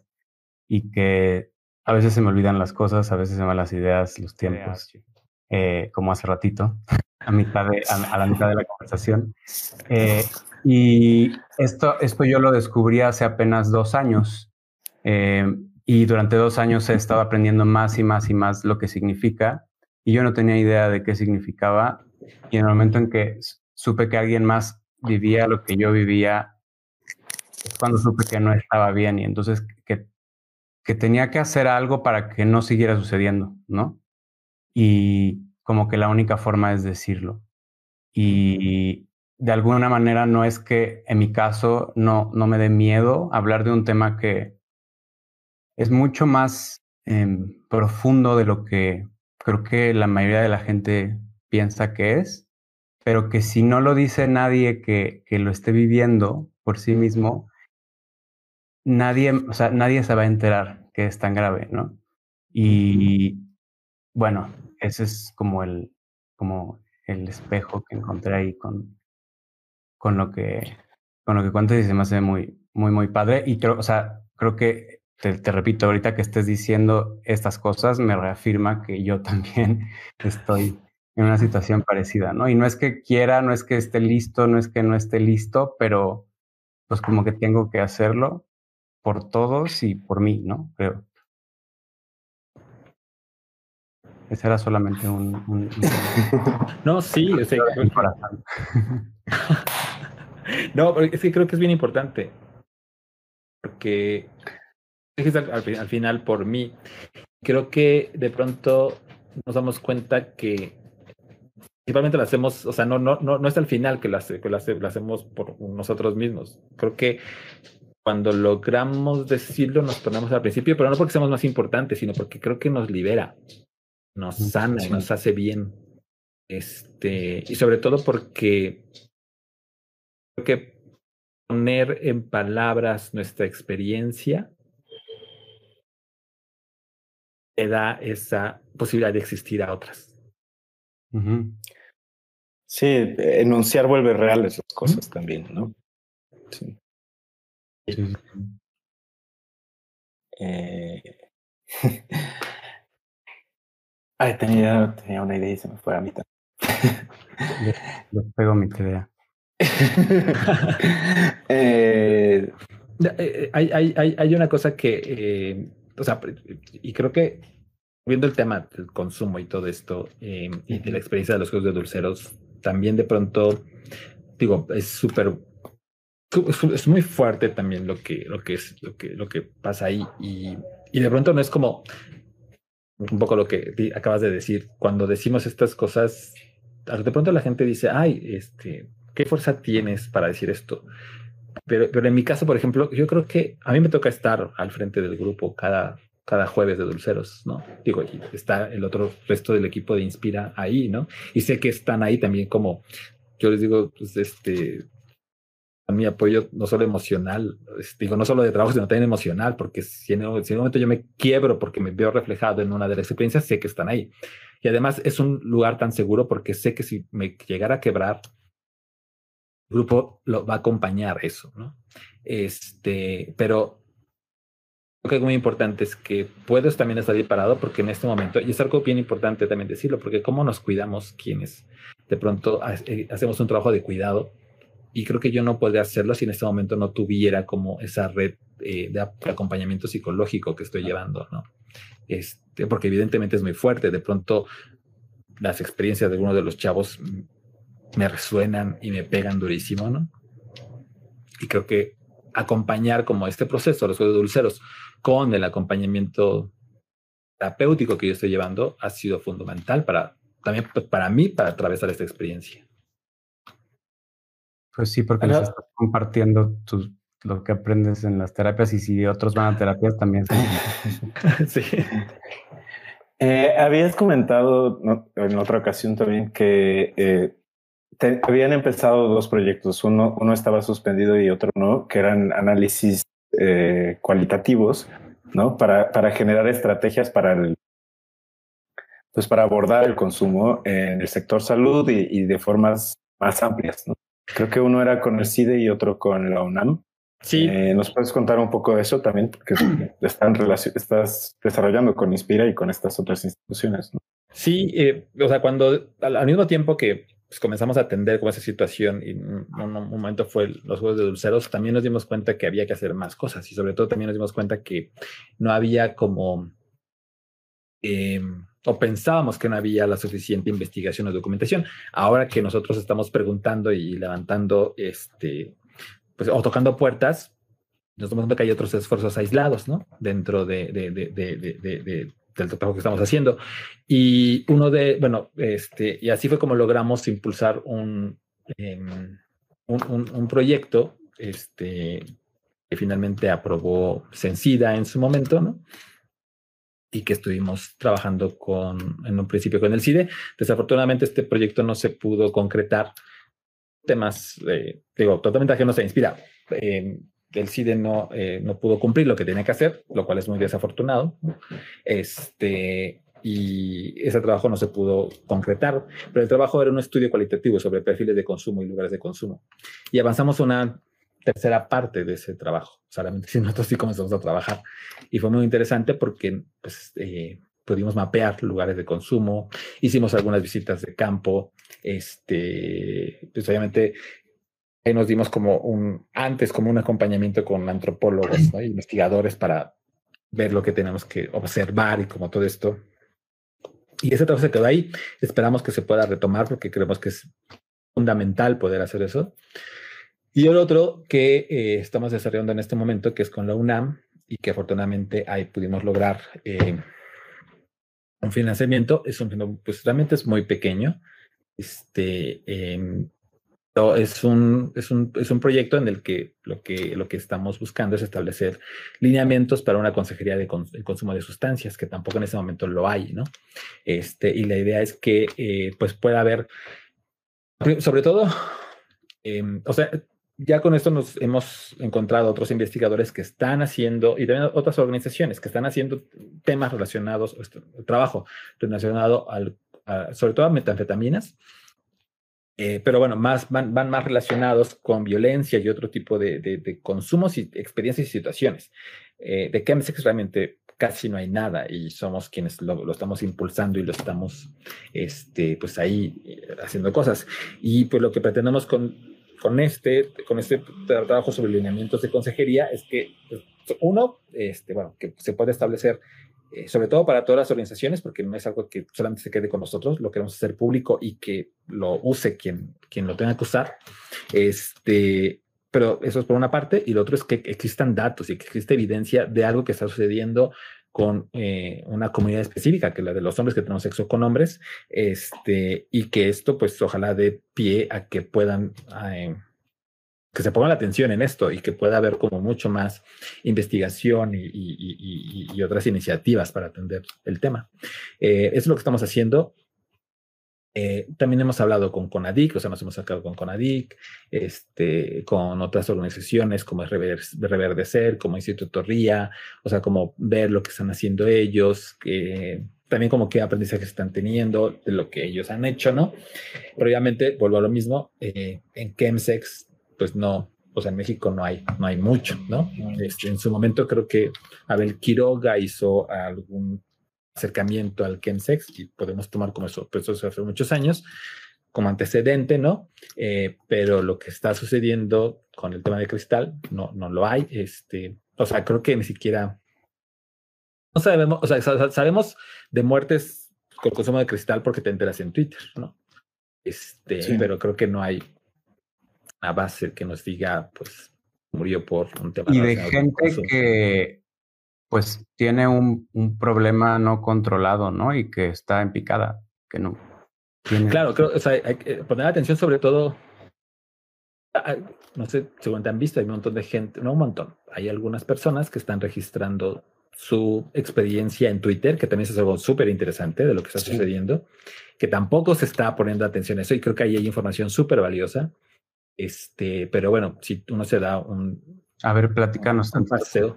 Porque yo. Pues, o sea, hay gente, hay chavos que están registrando. Bueno, hay chavos que se graban eh, eh, en su experiencia de cómo fumar o, lo, lo, que están sucediendo, es como en la parte recreativa, pero también hay gente que, chavos que se están grabando en sus intentos por dejar el cristal. Y entonces, em, pues es bien, es, es súper fuerte y es interesante y es necesario atender lo que están registrando estas personas porque están haciendo un ejercicio de archivo tampoco se está registrando, ¿no? Eh, donde están registrando, viendo, a ver, estoy intentando esto, y ya fracasé. Hay gente que está, que registra sus momentos de ansiedad, o sea, de ansiedad por consumir el cristal. Este, hay gente que dice, oye, yo ya lo dejé, puedes hacer esto, ¿sabes? O sea, hay un montón de información que está ahí que no estamos revisando, que no estamos poniendo atención, este, pero obviamente no toda la gente está en las redes sociales, este, o sea, es, no toda la gente eh, busca eso en las redes sociales. Claro, porque además quienes están en el consumo, como por qué de pronto, a veces sí, pero de pronto es como, ¿por qué voy a querer ver a una persona que me, me, puede mal viajar, ¿no? Por decirlo de alguna manera. Pero, bueno, o sea, hay un montón de cosas que hay que... Están ahí, y si las vemos desde la parte eh, del escándalo o, del estigmatizar o, decir eh, drogadictos, no, o sea, eso no nos va a llevar a nada más que a, a seguir jodiéndonos como sociedad en general. Este, pues, hay un montón de cosas que están sucediendo y que no estamos o no, no, queremos ver. Sobre todo también, creo que si como putos, jotos o maricas, como queramos nombrarnos, finalmente somos un, no sé si comunidad, pero somos un grupo de personas que tienen ciertas coincidencias y que pues si nos relacionamos en muchas de las veces cogiendo, creo que tendríamos que revisar cómo vamos a acompañarnos en esta experiencia, donde varios de nosotros eh, no vamos a lograr atravesarla, algunos sí, algunos no, ¿no? Este, va a haber, hay, hay, hay personas eh, mayores, hombres, que están entrando directamente al cristal, hay chavos, muy chavos, que están entrando directamente al slam, este, que no están pasando por ninguna otra droga. Ah, es un tema de escandalizarnos, creo que es un tema de, de comenzar a accionar o reaccionar en algo que ya nos rebasó. Reaccionar a algo que está en, llamas. Sí, claramente, ¿no? Pero que solo se ve, eh, solo se ve en, en, en Grindr. En Twitter. en Twitter. Eh, y entender que, es una cosa mucho más compleja que el, que el simple me la paso bien drogado, ¿no? Eh, o sea que hay muchos, muchos factores sociales y, de placer también y, o sea, es, es, una, es un sistema con muchas, con muchas aristas que si abordamos desde un lugar del estigma y de la, del solo di que no y ya, o los anuncios del cristal mata, nunca, va, nunca vamos a lograr poder hacer a, esto, ¿no? Así es. O sea, creo que eso, que acabas de decir es bien importante. O sea, si solo nos reducimos a decir el cristal mata o, o, o me enfoco a yo como organización o como institución de salud enfocarme a que la gente debe consumir o que se abstengan, pues creo que hay una posibilidad muy alta de que fracases y que le hagas daño a las personas, sobre todo. Este, creo que hay que entrar a entender el consumo o los consumos, porque además los consumos son muy diferentes, no solamente el consumo de coger, o sea, es el consumo de quienes se quedan en su casa drogándose eh, para transmitir su experiencia, o sea, ¿sabes? Eh, o sea, es que son muchos tipos de consumo y creo que la única, el único camino es entender esos diferentes caminos para pues ver cuál es el que hacer es el menos No, quiero decir el menos, el menos malo, o sea, porque no creo que todos los caminos sean malos. Creo que hace rato dijiste algo cuando hablaban del consumo responsable. Eh, Creo que hay gente que puede tener un consumo controlado. No sé si son consumos responsables, pero hay gente que puede tener un consumo controlado. Eh, pero habemos una gran mayoría que no podemos tener un consumo controlado. Porque de pronto es, es, es una discusión que de pronto sucede en, el, en los grupos que hay unos que dicen, es que no puedo entender cómo no puedes controlar. O sea, pues, ya fumas esto y ya. Y de pronto hay otros, es que pues si pudiera hacerte entender por qué no puedo controlarlo, pues creo que sería muy sencillo. Lo controlaría, ¿no? Pues sí, lo controlaría, ¿no? Este, pues no, o sea, es mucho más complejo que, que, eso, ¿no? Y, y además la línea entre no, no es fácil discernir cuando sabes y cuando ya no sabes controlar, ¿no? Claro, o sea, porque pues yo puedo estar pasando muy bien y, y puedo seguir y seguir y, y, y estar en comunión con, un montón de gente. Y... Un montón de, exacto. Y si de pronto tú no puedes entender que yo me la estoy pasando poca madre, aunque puede estar súper jodido, este, o sea, ¿cómo? Y sobre todo en esos, en esos, en, ese ambiente como tan, pues, tan intenso, ¿sabes? Es, es, es, no sé, es, yo digo, es que, eh, como, eh, tratar de, que la gente siga el camino del bien, creo que es como intentamos acompañar esas experiencias. Oye, muchas gracias por compartir esta, esta parte porque es, me parece muy, muy importante y yo estoy personalmente muy, muy agradecido de, de, estas técnicas. Yo me acuerdo que que será cuando empecé, cuando empezó el, el, protocolo de PrEP en, en, Clínica Condesa, hacían un cuestionario, yo estoy ahí desde, desde el principio, y hacían un cuestionario y, y, yo ya sabía de esta onda que estaba empezando con el cristal aquí, y te preguntaban de todas las drogas que habías consumido y no mencionaban al cristal. De hecho, sí se los comenté ahí a, los consejeros que estaban en ese momento y fue como de, ah, sí, como que todavía ni siquiera tenían la información de que, de que eso era importantísimo de, meter ahí. Entonces ya de eso a, que haya ya por lo menos, o sea, que se esté juntando gente a, a compartir estrategias, pues ya es un avance impresionante, ¿no? Y que se sepa que hay investigación y, o sea, está avanzadísimo ya en comparación. Eso que dices es, es, bien interesante. O sea, en mi, en mi, caso, en el protocolo de IMPREP también, que era en México Vivo, eh, alguna vez dije que había consumido cristal y me preguntaron qué era el cristal. ¿no? A mí me preguntaron eh, dijeron eh, MDMA, como porque a veces le decía cristal al, a la tacha.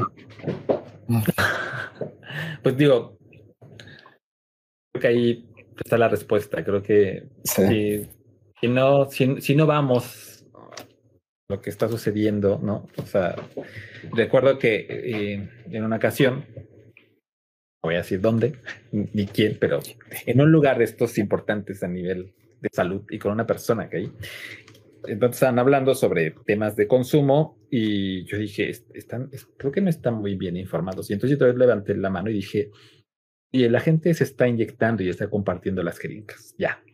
O sea, todo eso que estás diciendo ya. y, entonces dijo, ¿de verdad está pasando eso? Sí.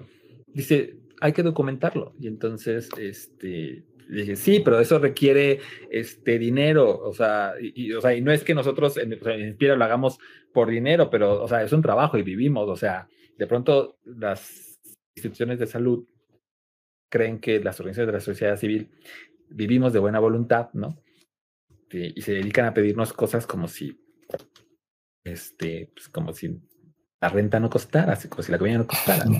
Entonces, o sea, creo que hay, aquí un tema, o sea, que hay muchas cosas, o sea, es, está pasando esto, de qué manera eh, eh, le, vamos a entrar. A ver, si hay una cosa que yo, yo hay muchas cosas que estoy de acuerdo con este gobierno. Pero una de las cosas que aplaudo es la decisión de haberle quitado recursos a las organizaciones de la sociedad civil como lo hizo. Porque creo que cuando el Estado le da dinero a las organizaciones de la sociedad civil, las desactiva políticamente. Este, y finalmente también le quita esa capacidad de respuesta cuando algo está funcionando mal. Eh, desafortunadamente también creo que había organizaciones, o hay organizaciones que hacen muy bien su trabajo y que pagaron por las corruptas que hay, ¿no? Eh, pero también esto obligó a que las organizaciones, pues yo lo digo así, se profesionalizaran, por decirlo de esta manera, ¿no? Estos son términos como más este, de desarrollo, desarrollo organizacional. Pero también creo que era necesario porque si te acostumbras a que el dinero te va a caer cada cierto tiempo y solo te limitas a eso, ¿no? Digo que todas, a ver. No, pero seguramente se dedicaban a bajar fondos más que nada, ¿no? Sí. Creo que esto fue una oportunidad en la que tuviste que salir de tu zona de confort y hacer otras cosas, ¿no? Digo, sí fue muy desafortunado que quienes muy bien su trabajo, pues se quedaran sin esto, pero que es parte de la sacudida que como sociedad necesitábamos tener, que nos puede estar incomodando por muchas cosas, sí, pero pues la verdad es que éramos, o sea, en un país con más de 50 millones de pobres, que una sociedad de mierda, la verdad. O sea, que vivieras tan cómodo este, cuando hay 50 millones de pobres, pues eso no quiere decir que esta es una buena sociedad, es que somos una mierda todos, ¿no? Este, pero bueno, esos son otros temas. Pero creo que creo que es parte de esto, o sea, ¿cómo nos hacemos cargo de esto como sociedad, no? O sea, y esperamos que el Estado resuelva, porque es evidente que existimos las organizaciones de la sociedad civil porque llegamos a donde el Estado no llega y obviamente cosas que el Estado no quiere hacer, eh, pues bueno, también cómo los involucramos. O sea, yo veo ahorita todo el tema que están haciendo porque ah, no vas a poder donar. A ver, cabrones, infórmense. O sea, no van a poder donar las empresas que donaban grandes cantidades para evadir impuestos. Si tú donabas 200 pesos mensuales lo vas a poder hacer. O sea, ¿de qué te estás quejando? O sea, cuando de pronto veo, y sobre todo gente que, activista, bueno, le quito las comillas, para no hacer un juicio sobre nadie, empieza a compartir esas cosas y digo, no, de verdad, seguimos siendo la clase media mediocre que somos. Este, pero bueno, eso. ya no voy a hablar de política porque. no, pues es que da para otro, para otro programa y saldrían buenos temas, pero ya hasta nos pasamos. Entonces vamos a, pararle por el día de hoy y vámonos, todavía no a pararle, pero vamos a, las partes finales del programa. Eh, lo primero que hacemos para cerrar es preguntarte qué significa para ti el baile de los 41. Elabora tu respuesta. Elabora mi respuesta. Este, a ver, eh, aquí, este, voy a decir una cosa de Instagram. Eh, mi, desconocimiento de la cultura gay en México es enorme. O sea, yo realmente comencé a conocer la cultura gay cuando llegué a Inspira, ¿no? Digo, yo solamente cogía con dos hombres y ya me drogaba, pero como que me interesaban otras cosas, no. Y la verdad es que no tenía muy, mucho conocimiento de qué era el baile de los 41 hasta que, hasta, hasta que conocí su, este, el, el, programa este que hicieron sobre conversaciones confinadas, ¿no? Oh. Y dije, ¿qué es eso de 41? Y entonces ya me metí a ver y dije, ay, ¿a poco esto pasó? Este, la verdad es que... Y luego salió la película, nos copiaron. Y luego, y luego salió la película que la comencé a ver. Intenté, a ver, intenté comenzar a ver como tres veces y dije, qué horror de película. La verdad no significa nada, no significa nada más que cuando o sea, voy a hacer así. Cuando yo conocí el, el podcast de ustedes, este que tenían de conversaciones confinadas, lo que para mí significó ese 41 fue la posibilidad de conocer la historia de lo que sucedía con el movimiento, la expresión o cultura gay, jota, marica, puta en México. Nada más. O sea, no tiene otro significado más que eso, porque además, cuando yo lo conocí, era con esta persona que hablaba acerca de la memoria y los archivos. Entonces, pues para mí tiene ese significado, ¿no? Este, porque no tenía idea eh, que era eso. Entonces, eso, eso significa para mí. Pues, pues, creo que es la respuesta más bonita que nos ha en realidad. Más es lo más parecido a lo que pensó originalmente. Pues es que, o sea, ¿qué les, digo? Ay, pues vi la película y creo que son mamadas. O sea, realmente yo no tenía ni idea. O sea, mm. puedo tener idea de otras cosas, pero de eso no. y, no, ninguna respuesta es incorrecta y es bien padre. claro. Cada quien dice, o sea, que a cada quien le significa algo hasta para quien no significa nada. Sí, exacto.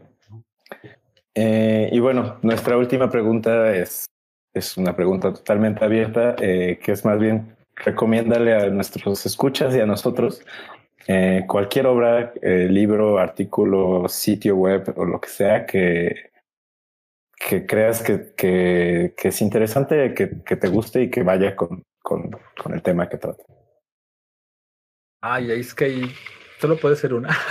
Déjenme mm. esto porque se está acabando. Y eh, yo sé que va a acabar, pero.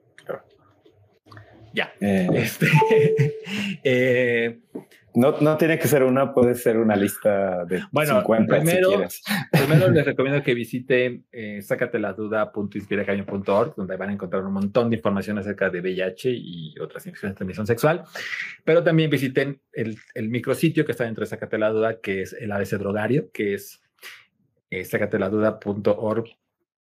sacateladuda.org no, diagonal ABC Drogario, este, que es un sitio que acabamos de lanzar la semana pasada. Vamos a hacer la presentación el 11 de noviembre en Laguna, aquí en la Colonia Doctores. Y allí hay información acerca de consumo de sustancias. Si tú eres una persona que consume sustancias, puedes entrar ahí, tienes información sobre reducción de riesgos y daños. Si eres una persona que va a decidir consumir sustancias o alguna sustancia en especial, puedes meterte ahí. Si tienes eres una, persona que tiene algún tipo de situación con las sustancias, ahí hay una calculadora para que conozcas tu nivel de riesgo con la sustancia. Entonces está muy completa. Este, digo, creo que eso es importante y creo que también, si crees que tienes algún tema relacionado con tu consumo, puedes acercarte a Inspira. Tenemos los juegos de dulceros. Ya dijimos que es un espacio seguro donde puedes hablar sobre tu consumo, pero también puedes acercarte con nosotros para otros temas relacionados con eso, eh, ya sea en apoyo comunitario dentro de la Clínica Condesa o en nuestras oficinas en la Colonia San Rafael. Y este libro que les voy a recomendar. Ah, este, este se llama Cuidados Trans. Ahora que la comunidad trans está siendo tan atacada, creo que tenemos que acuerpar todos los jotos y maricos. Y este libro es bellísimo. O sea, a mí me está sirviendo mucho para los jueves de dulceros. Creo que hay un montón de cosas que la comunidad trans puede enseñarnos y puede darnos también para atravesar este proceso de consumo como comunidad. Y ya, eso. ¿Puedes decir el nombre otra vez para... Se llama Cuidados Trans. ¿Lo escuchan? Este es de Gil Malatino, la editorial es Bellaterra. ¿Puedo decir dónde lo encuentra? Sí, claro, claro. Lo pueden encontrar en la librería Utópicas, que está en la colonia Coyacán. Es, una, es una librería bellísima, además. Este, tiene muchos libros relacionados. Tiene muchos libros relacionados. Es, una librería feminista, pero hay un montón de libros para Jotos. Pero también los Jotos hay que leer literatura feminista, que mucha falta nos hace. Entonces vayan, y si no hay, y si no tienen el libro que, eh, que, encuentran, lo pueden, se los consiguen. A mí me han conseguido un montón de ah, libros. Entonces, hay, es una librería que me hace muy feliz. Entonces, este, pues ya, esas son mis recomendaciones. Buenísimo. Pues, para agregar, no se olvide, porque Víctor, vamos a estar en ese, en ese evento eh, que nos recomendó Pablo. Eh, vamos a hacer nuestro primer evento presencial después de la pandemia con un cineclub. Cierto, sí, sí, sí. Sí, estaremos pasando Chemsex justamente del, del tema que estamos hablando para que vayamos todos. Para que vayan todos. Eh, pues muchas gracias, Pablo, por venir. Muchas gracias por, por darnos de tu tiempo y por hablar todo esto. Estuvo increíble. Te agradezco. ¿Verdad? Muchas gracias a ustedes y con mucho gusto seguimos conversando. Sí, sí, sí. Hay que. Después en otras temporadas vamos a volver. vale, vale. Un abrazo. Cuídate mucho de el baile. Eh, agradecemos a todos los que escucharon. Este podcast está disponible en Spotify y en YouTube para que lo oigan cuando quieran, igual que nuestros episodios anteriores. Y acérquense a Inspira, eh, no solo para, para cuestiones de, consumo de sustancias, también para hacerse la prueba, para consejería, para, lo que quieran. rápidamente explicar qué, qué, servicios pueden obtener en Inspira y sus redes sociales? Claro, bueno, nuestras redes sociales se encuentran en todas como arroba inspira cambio AC y eh, pues inspira pueden encontrar eh, servicios relacionados con la salud sexual. Se pueden hacer pruebas de detección de VIH, eh, sífilis, hepatitis B y hepatitis C, este, también de clamidia. Y también tenemos estudios de laboratorio mucho más específicos. Eh, también damos consultas em, especializadas en ITS, que de pronto es muy complicado encontrar en la Ciudad de México. O sea, es increíble que en una ciudad de 20 millones de habitantes este, encuentres, o sea, como un consultorio donde puedas acudir para una ITS, entonces puedes hacerlo en Inspira. Este. Y próximamente vamos a tener un servicio especializado en BPH para la comunidad LGBT, virus papiloma humano, es eso. Entonces, este, pues pueden acercarse con nosotros. Este, estamos ahí en la comunidad San Rafael, en Insurgentes en centro número 51, en, en, el piso 6, en el 601. Entonces, pero para hacer sus citas, lo pueden hacer por redes sociales, eh, tanto en Instagram, Twitter o Facebook, que nos encuentran, como ya dije, en arroba inspiracambio AC. Este, y pues nada, pues estén pendientes de nuestras redes sociales. Tenemos muchas actividades, no solo de salud sexual, también, o sea, todo relacionado con la salud sexual, pero eh, enfocado en salud mental, en consumo de sustancias. Hay también algunas actividades para mujeres Mañana tenemos algo bien bonito que es, rapidísimo lo digo, es en el Rule. Eh, es una actividad en la que se llama Sororidades Diversas, que es un espacio de diálogo entre mujeres LGBT. Si pueden acudir, vayan. Este, compartan con quien quiera entre mujeres. Entonces, pues nada, eso. Pues muchas gracias otra vez. Eh, esto fue, como dije, el noveno episodio y nos vemos el siguiente mes. Adiós.